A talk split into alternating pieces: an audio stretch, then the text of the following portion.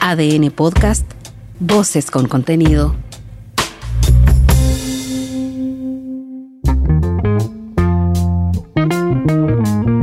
Hola, soy Mauricio Hoffman y este es Punto Aparte, un espacio de análisis sobre las noticias en las que vale la pena detenerse y dar una segunda mirada. Este 18 de septiembre se están cumpliendo 212 años desde la instalación de la primera Junta de Gobierno en Chile y se están cumpliendo también dos semanas desde que una enorme mayoría ciudadana declaró su independencia, no se compró lo que se le estaba ofreciendo y optó por exigir otro camino.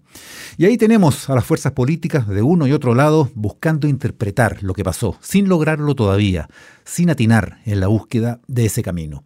El gobierno parece estar midiendo aún los alcances de una derrota que no termina de reconocer, y la oposición de derecha parece estar tanteando, un poco a los golpes, si tiene réditos de una supuesta victoria que en realidad no le pertenece. Entre medio, otros segmentos del espectro parecen buscar sus acomodos con desconcierto. Es posible que las fiestas patrias y el reencuentro con la historia y las tradiciones sirva para ese otro reencuentro que sigue pendiente dos semanas después del 4 de septiembre. El reencuentro de los que están en veredas opuestas o al menos distintas que se necesita para que salgamos jugando después de lo que acaba de ocurrir. La distensión de la celebración podría contribuir entonces a ganar tiempo y permitir que bajen las aguas. Por lo demás, las encuestas post plebiscito empiezan a mostrar que las aguas van corriendo por unos cauces que no necesariamente son los que navegan los políticos, ninguno de los cuales mostró tener mayor sintonía con las sensaciones y los pensamientos de los ciudadanos, como revelaron los resultados del 4 de septiembre. Por enésima vez estamos comprobando que las principales preocupaciones de la gente son la economía y la seguridad, la inflación y la delincuencia, la incertidumbre sobre el futuro y el miedo a ser víctima de una encerrona, de un portonazo o de una bala en el fuego cruzado entre bandas criminales. Solo la semana pasada, el Banco Central anticipó en su último informe de política monetaria que este año vamos a cerrar con una inflación superior al 12%, que la economía se va a frenar al punto de contraerse, de caer el año que viene. La temida recesión, que combinada con inflación genera para muchos el peor de los mundos en las economías. Este factor se está sumando al golpe electoral que sufrió el gobierno, y ambas cosas lo están forzando a ajustar su agenda. El presidente Boric aseguró que no habrá ni un paso atrás en el programa, pero estas son frases que probablemente se necesitan para animar a las propias huestes en determinados momentos, pero que pierden validez con los hechos. Porque en los hechos, la reforma tributaria que se viene tramitando por semanas en el Congreso sí se está morigerando en sus pretensiones recaudatorias. Se está modificando con más estímulos a la inversión. Nuestra estimación es que el conjunto de indicaciones que se presentaron o que se explicaron el día de ayer tienen un efecto de menor recaudación del orden de 0,5% del producto. Lo decía allí el ministro Marcel. Ahora la reforma tributaria busca recaudar solo el equivalente al 3,6% del producto, no el 4,1%. Hay 27 indicaciones que apuntan en esa dirección, ajustando incisos, acogiendo incluso planteamientos de los empresarios. Y si esos no son pasos hacia atrás en las aspiraciones iniciales, al menos son menos pasos hacia adelante que los que se quería dar en un comienzo. En estos mismos días, los equipos de Hacienda están ultimando los detalles del principal proyecto de ley que cada gobierno tiene que gestionar cada año, el del presupuesto del año siguiente.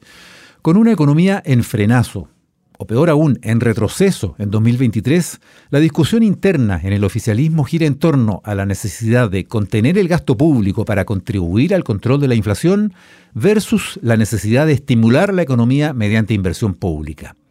Pero la inversión también es gasto, de manera que lograr la justa ecuación allí se parece mucho a eso que se llama cuadrar el círculo. El ministro Marcel tiene entre manos un verdadero dilema. Como sea, todo anticipa que el presupuesto 2023 va a ser austero, que la reforma tributaria va a recaudar menos y buena parte de las promesas de campaña va a tener que esperar. En ese delicado escenario es que también la reforma previsional se ha dificultado. Más aún cuando las encuestas y los debates anteriores al plebiscito vinieron dejando cada vez más claro que la mayoría de los trabajadores prefiere asegurar la propiedad de sus fondos, es renuente a los sistemas más solidarios, tiende a desconfiar de la gestión del Estado. Y finalmente, una simple mirada a lo que ocurre en otros países muestra que la solidaridad de los trabajadores que cotizan no alcanza, que para mejorar las pensiones se necesita cada día más plata del fisco, y bueno, del fisco y sus estrecheces acabamos de hablar. El otro gran campo de reformas está en la salud, donde el sistema público no da abasto para absorber las listas de espera para atenciones de especialistas y para cirugías programadas. Y en un escenario previo a una reforma mayor está lo que se describe como una inminente crisis del sistema de ISAPRES. Ojo, que la deuda de estas aseguradoras con las clínicas y centros médicos se acerca ya a los 500 mil millones de pesos que si realmente empiezan a quebrar puede haber efectos en cadena que podrían golpear a acreedores bancarios y a clínicas. Autoridades y agentes del sector buscan dar tranquilidades, diciendo que no habría ese tan temido riesgo sistémico. Pero hay que recordar que antes de las grandes debacles económicas siempre hay voces que descartan los riesgos sistémicos, hasta que todo empieza a derrumbarse. Esto no es una predicción, ni mucho menos, porque sabemos que se están discutiendo medidas que buscan evitar problemas mayores. Pero mientras no se apliquen esas medidas, mientras no sean efectivas, vale la pena tenerlo en cuenta. Cuando la crisis de la corrupción en la política dominaba la agenda del país, con Penta y SQM en el centro de los escándalos, con el caso Cabal entre medio, parecía que no había habido gobierno desde la vuelta de la democracia que lo hubiera tenido más difícil. Y yo llegué a inventar casi un eslogan, que cada día puede ser peor. Y así lo recordaba después la presidenta Bachelet en una entrevista en Mega. En los días más asiagos del estallido social, con el escenario temido de que el gobierno del presidente Piñera pudiera incluso caer, parecía que ese era en realidad el peor de los momentos de estas tres décadas. Y si alguien tenía dudas, la pandemia con la gente muriendo en hospitales colapsados, con un país detenido y encerrado, ya fue el acabose de las dificultades.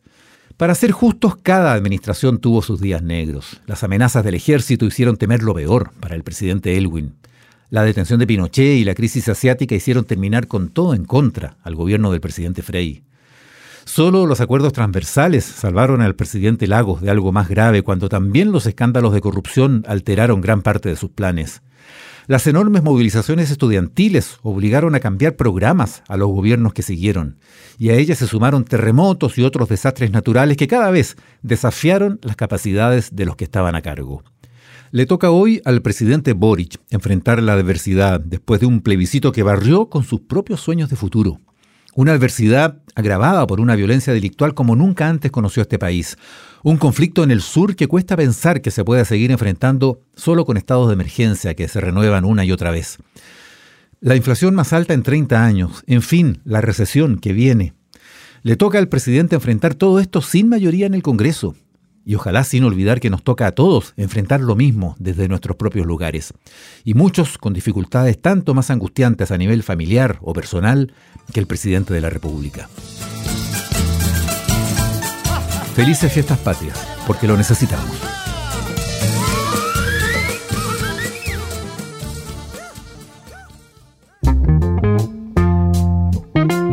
Esto fue Punto Aparte. Soy Mauricio Hoffman y te invito a escuchar este y los demás capítulos de este podcast en tu plataforma digital favorita, en adn.cl, sección podcast y también en podiumpodcast.com.